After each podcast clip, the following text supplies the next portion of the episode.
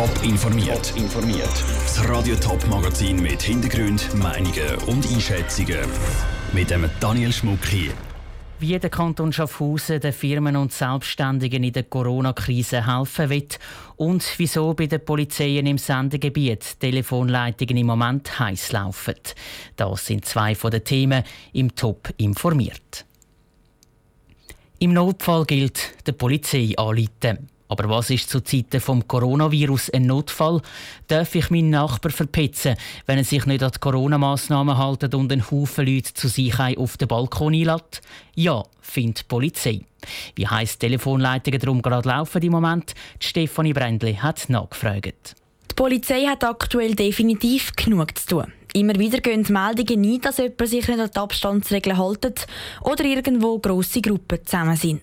Darum sind Patrouillen fleissig unterwegs, sagt Michael Roth, Mediensprecher von der Kantonspolizei Thurgau. Das merkt man vor allem bei schönem Wetter. Dort steigt die Anzahl von Meldungen. Die Leute sind trotz Aufforderung vom Bundesrat teilweise immer noch unterwegs und in Gruppen beieinander. Da auch die Aufforderung, haltet euch bitte dran, gehen jetzt nicht unnötig raus und vor allem nicht die Gruppe aufhalten. Auch bei der Kantonspolizei Zürich und St. Gallen melden sich immer wieder Nachbarn oder sonstige Beobachter, die sagen, dass sich jemand nicht an die Vorschriften hält. Bei der Kantonspolizei St. Gallen sind das unter einer Woche etwa 30, am Wochenende bis zu 60 Anrufe. Das ist die Hälfte von allen Meldungen, sagt Florian Schneider, Mediensprecher von der Kantonspolizei St. Gallen gibt natürlich Einsätze, wo wir dann vor Ort kommen, um festzustellen, da ist kein Verhalten, wo jetzt Anlass zur Korrektur gibt. Und dann gibt es aber doch auch wieder Einsätze, wo man sagen ja, das ist ganz klar nicht in Ordnung und dort äh, müssen wir dann entsprechend eingreifen. Darum haben auch schon ein paar Leute Bussen bekommen oder eine Anzeige kassiert. Grundsätzlich haben aber alle Verständnis. Auch am Telefon sagen die meisten Leute anständig, mit der einen oder anderen Ausnahme sagt Michael Roth von der Kantonspolizei Thurgau. Schlussendlich will ja jeder, dass die Krise schnell vorbeigeht. Es gibt aber auch vereinzelt Meldungen, wo ein Betreiber sagt, ja, ich möchte zumachen und das hat noch auf, der darf doch da nicht und, und sich dann anmelden bei uns. Und auch wenn die Anrufe einen Mehraufwand bedeuten, die Leute sollen weiterhin anrufen, wenn sie einen Verstoß mitbekommen, empfiehlt die Polizei. Schließlich geht es ja um die Gesundheit von allen. Der Beitrag von der Stefanie Brändli. Heute, am 1. April, hat es bis jetzt aber nicht speziell mehr Telefon gegeben. Wegen 1. April-Scherz hat bis jetzt kaum jemand bei der Polizei reklamiert oder sogar die Polizei reinlegen. Die Schulen in der Schweiz sind seit zwei Wochen geschlossen. Die Kinder hätten also viel Zeit, um etwas zu machen. Aber auch der Zoo ist zu, das Alpamare ist zu und zusammen in grossen Gruppen verrissen spielen geht im Moment auch nicht. Darum können sich auch die Jugend- und Sportvereine nicht mehr treffen bis auf weiteres.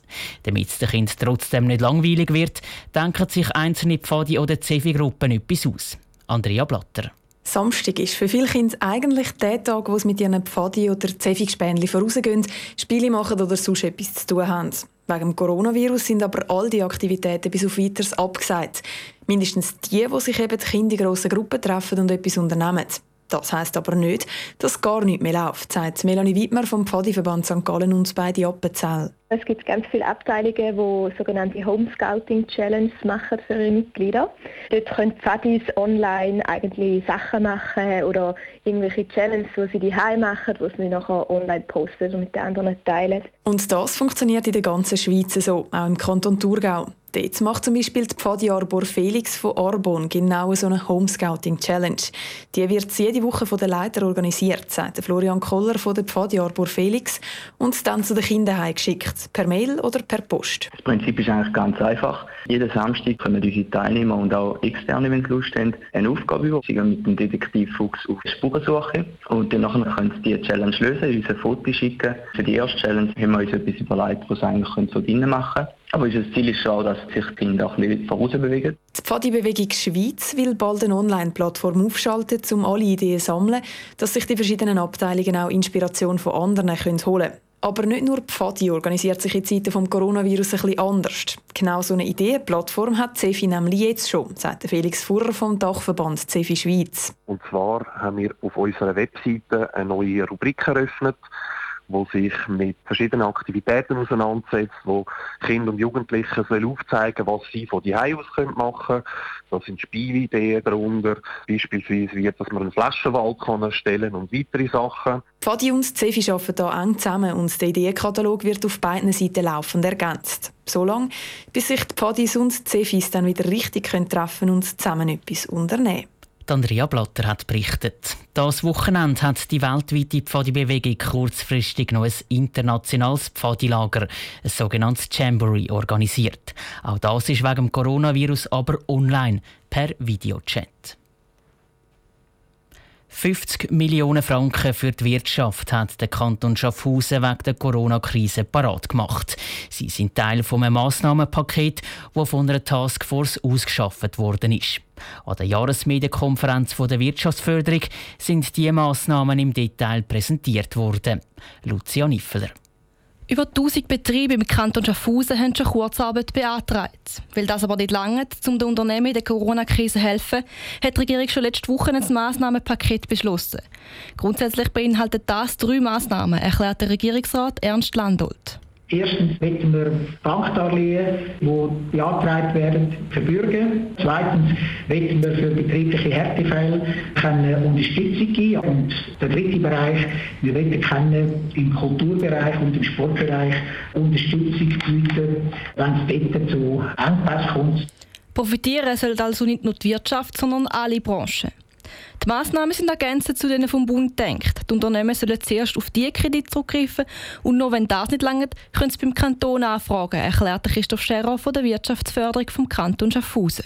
Darum haben wir gesagt, wir wollen dort eine zusätzliche Hilfe geben, die sich aber nicht am Umsatz oder am Eigenkapital richtet, sondern am noch nicht gedeckten Liquiditätsbedarf über die nächsten sechs Monate, das heisst April bis September, dass man dort einen Beitrag leisten kann. Dann gibt es aber auch noch die Leute, die weiterhin offen lassen können, aber keinen Anspruch auf Geld vom Bund haben. Zum Beispiel Selbstständige wie Taxifahrer, Gärtner oder Fotografen, sagt Christoph Scherer. Und wo damit dann eigentlich im Gegensatz zu anderen Betrieben, die auf Kurzarbeit zugreifen oder so, wesentlich schlechter gestellt sind, dass man dort die, die Differenzen ausgleicht. Diese Härtefälle kommen aber nur dann Hilfe über, wenn alle anderen Massnahmen im Paket nicht greifen. Lucia Niffler hat berichtet. Der Kanton Schaffhausen hat aber nicht nur Massnahmen für Unternehmen beschlossen. Die Steuerzahler kommen nämlich jetzt auch noch mehr Zeit über für die Steuererklärung. Die müssen sie erst bis am 30. Juni einreichen. Top informiert, auch als Podcast. Mehr Informationen gibt es auf toponline.ch.